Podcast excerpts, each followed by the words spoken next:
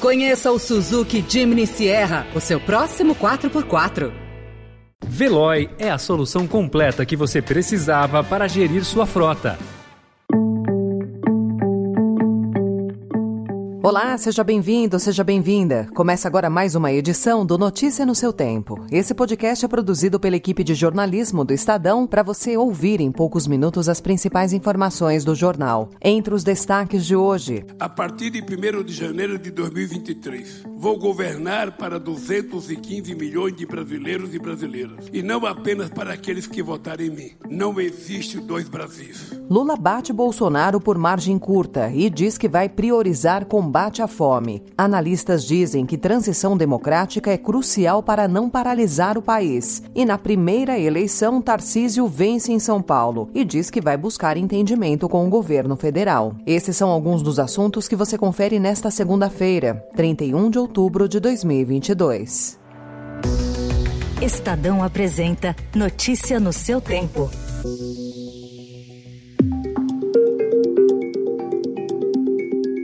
Nós não enfrentamos um adversário, nós não enfrentamos um candidato, nós enfrentamos a máquina do Estado brasileiro colocada a serviço do candidato da situação para tentar evitar que nós ganhássemos as eleições.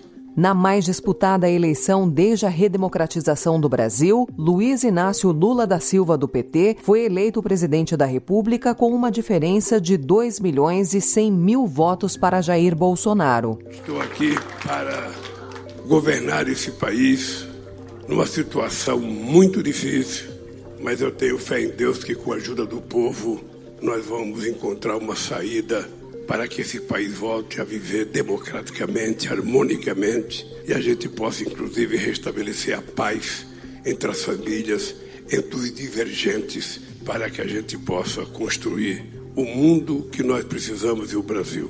A Avenida Paulista foi ponto de concentração de apoiadores de Lula em São Paulo, que acompanharam o discurso do presidente. Essa não é uma vitória minha, não é uma vitória só do PT, essa foi uma vitória de todas as mulheres e homens que amam a democracia, que querem liberdade, que querem um país... Houve festa também no Rio de Janeiro e em estados do Nordeste. A chapa eleita, que tem como vice o ex-governador paulista Geraldo Alckmin, do PSB, vai assumir em 1 de janeiro de 2023. O presidente Jair Bolsonaro se tornou o primeiro presidente da história a perder uma reeleição. Ele acompanhou a apuração do Palácio da Alvorada. Frustrados com a derrota, apoiadores que estavam reunidos na esplanada dos ministérios esvaziaram o local. Com lágrimas, bolsonaristas faziam orações e diziam temer pelo futuro do país com o um novo presidente eleito. Até às 10 horas da noite de ontem, Jair Bolsonaro não havia se manifestado.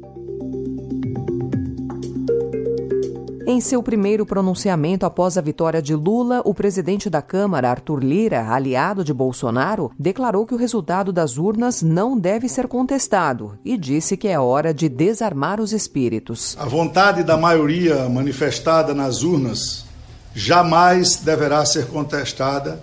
Tudo que for feito daqui para frente tem que ter um único princípio: pacificar o país o presidente do Senado, Rodrigo Pacheco, parabenizou Lula e pediu um governo para todos. Um cumprimento especial ao presidente eleito Luiz Inácio Lula da Silva e ao vice-presidente Geraldo Alckmin e que o presidente da República eleito possa governar para todos. O ex-ministro e senador eleito Sérgio Moro, que aderiu à campanha de Bolsonaro na reta final, prometeu ir para a oposição.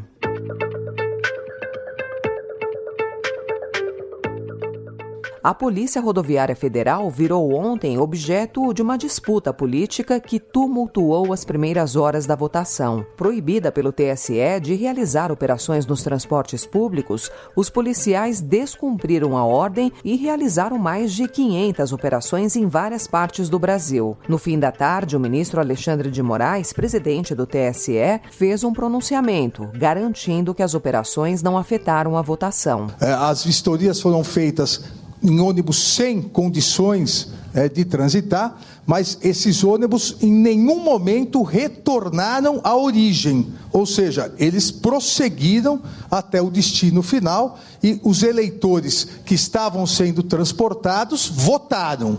Moraes ainda disse que vai analisar as razões das operações e, se for comprovado algum desvio de finalidade ou abuso de poder, haverá responsabilização civil, criminal ou eleitoral. A comunidade internacional foi rápida em reconhecer a vitória de Lula. O presidente americano Joe Biden se disse ansioso para trabalhar com o Brasil. O presidente da França, Emmanuel Macron, declarou que a vitória de Lula marca o início de um novo capítulo na história do Brasil. Lula também foi celebrado na América Latina pelo presidente da Argentina, Alberto Fernandes, Miguel Dias-Canel, de Cuba, e Nicolás Maduro, da Venezuela. Notícia no seu tempo. As principais notícias do dia no jornal O Estado de São Paulo. E em 20 segundos, a vitória de Tarcísio de Freitas em São Paulo e a expectativa para o período de transição.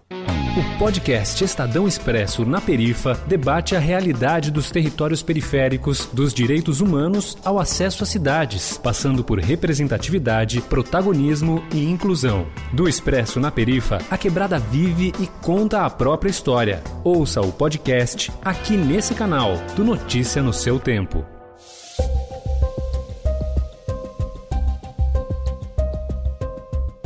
Tarcísio de Freitas, do Republicanos, confirmou o favoritismo apontado pelas pesquisas em São Paulo e vai governar o estado mais rico do país a partir de 2023. Ex-ministro de Infraestrutura no governo Jair Bolsonaro, o candidato somou 55,27% dos votos válidos ante 44,73% do adversário, Fernando Haddad, do PT. Na primeira entrevista coletiva depois de ser eleito, Tarcísio prometeu buscar entendimento com o presidente presidente Lula. É, nós queremos fazer a diferença pelo Estado de São Paulo. Então, nós vamos zelar pelos interesses de São Paulo, pelos interesses dos cidadãos de São Paulo. E, obviamente, São Paulo tem 46 milhões de habitantes e eu tenho certeza que terá também o apreço do governo federal. Existem algumas políticas públicas que são fundamentais em termos de alinhamento e nós vamos buscar esse alinhamento, nós vamos buscar trazer o melhor para o estado de São Paulo. Mais uma vez, o PT não conseguiu aval para comandar o estado mais rico do país. O alento é que nunca um candidato do partido chegou tão perto. Já liguei Tarcísio de Freitas, desejando a ele que faça um bom governo me colocando à disposição no que eu puder ajudar São Paulo.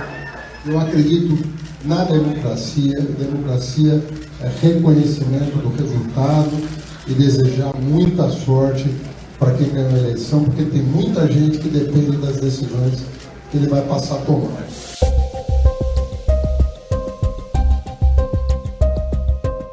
Um dos principais derrotados no primeiro turno, com destaque para a perda de São Paulo, o PSDB sai como principal vencedor do segundo turno, levando três dos 12 governos em disputa. No Rio Grande do Sul, Eduardo Leite teve 57,12% dos votos válidos, ante 42,88% de Onix Lorenzoni. Também Raquel Lira, em Pernambuco, conseguiu vitória tucana com folga sobre Marília Reis. Em Mato Grosso do Sul, Eduardo Eduardo Riedel teve 56,9% dos votos válidos, superando o capitão Contar, do PRTB, com 43,1%. Mas vale registrar que não houve só vitórias para os tucanos. Pedro Cunha Lima teve 47,49% dos votos válidos na Paraíba, perdendo para o governador João Azevedo, do PSB, que teve 52,51% dos votos válidos. A exemplo do que se viu no Legislativo, o bloco de partidos do chamado Centrão sai como grande vencedor também das eleições para os governos estaduais. PP, PL e republicanos terão seis governadores. Por partidos, a maior vitória estadual ficou para o União Brasil e para o PT. No total, foram reeleitos 18 governadores em 2022. Após uma eleição agressiva e tensa, uma transição democrática e transparente é considerada essencial para que o país não fique paralisado pelos próximos 60 dias. O período de transição é regulamentado por lei. Ela determina que o governo que sai forneça para o que entra todas as informações sobre as ações de cada órgão da administração federal, inclusive as confidenciais. Especialistas ouvidos pelo Estadão afirmam que, apesar da lei, a cooperação do governo de Jair É crucial para o bom trabalho da equipe de transição. A equipe do presidente eleito prevê uma transição de governo difícil, com sonegação de informações e risco de Jair Bolsonaro criar tumulto até 31 de dezembro. O triunfo de Lula se deu em um cenário de forte divisão política da sociedade e representou uma significativa recuperação pessoal. A Lula caberá a tarefa de conduzir o país a um processo de pacificação e retomada do desenvolvimento social e econômico. O Brasil que será herdado pelo ex-presidente tem características muito distintas do que ele assumiu há 20 anos, depois de vencer a disputa de 2002. Não faltará amor neste país.